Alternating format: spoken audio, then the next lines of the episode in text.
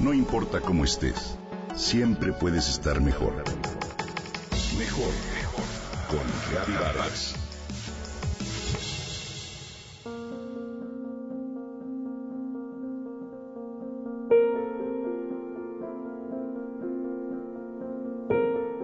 Era un atardecer de vacaciones cuando el cielo nos regaló uno de sus mejores vestidos con una multiplicidad de colores que reflejaban su esplendor sobre el mar. En familia observamos esa belleza, agradecidos de estar juntos y sanos. Cuando volteé a ver a Mateo de ocho años, me di cuenta de que percibía la magia del momento y se le salían unas lágrimas. Me sorprendió que a su corta edad, ocho años, tuviera esa sensibilidad y lo abracé en silencio. Son tears of joy, Gaby, me dijo con esa expresión en inglés, dado que nació y vive en Los Ángeles. Las lágrimas de Mateo sustituyen lo que no puede, incluso los adultos no podemos, expresar con palabras. Me hizo pensar en las veces, pocas de hecho, en que he llorado esas tears of joy y con seguridad puedo decir que han sido los momentos más felices de mi vida. El nacimiento de mis hijos, reconciliaciones con mi esposo, momentos de conciencia y plenitud en la naturaleza, o al escuchar música que me sublima.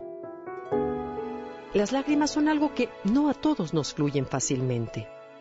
Pero hoy quiero contarte uno de los descubrimientos que me parecen más interesantes sobre las lágrimas. Estas, dependiendo si son causadas por alegría, frustración, pena, bostezos, tristeza, risa, o por cortar una cebolla o incluso las de un recién nacido, son totalmente diferentes en su estructura. ¿Lo hubieras imaginado?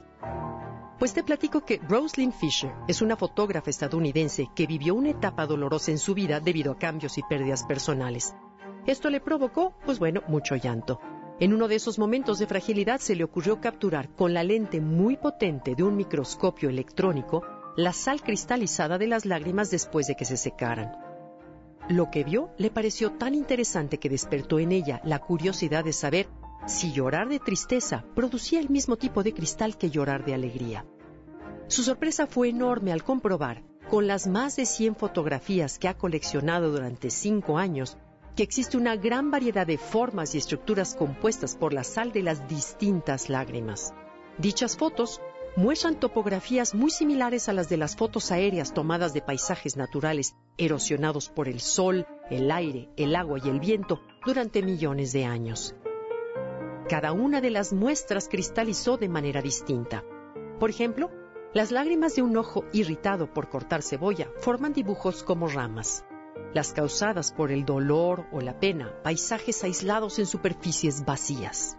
Las provocadas por la risa crean dibujos caóticos y variados. El resultado de Rosalind Fisher coincide en mayor o menor medida con las tres clases de lágrimas que los fisiólogos han descubierto. Y la razón de dichas formaciones tan heterogéneas es que la composición de las lágrimas varía tanto en enzimas, proteínas y anticuerpos como en sustancias oleosas. Así, por ejemplo, las lágrimas basales son las que producen las glándulas lacrimales de manera constante y si tienes ojos sanos ni siquiera las notas. Las reflejas son una reacción a distintas sustancias irritantes como el cortar la cebolla y su función es limpiar los ojos y protegernos de bacterias y gérmenes. Y por último, las emocionales.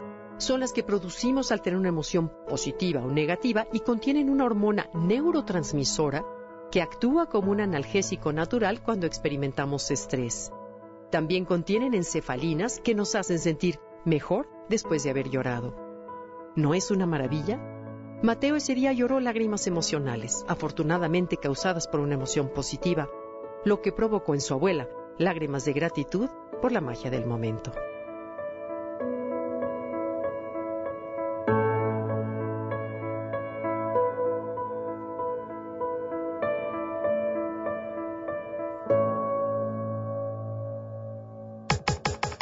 Comenta y comparte a través de Twitter.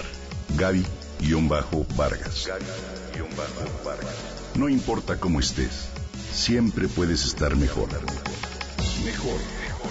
Con Gaby Vargas.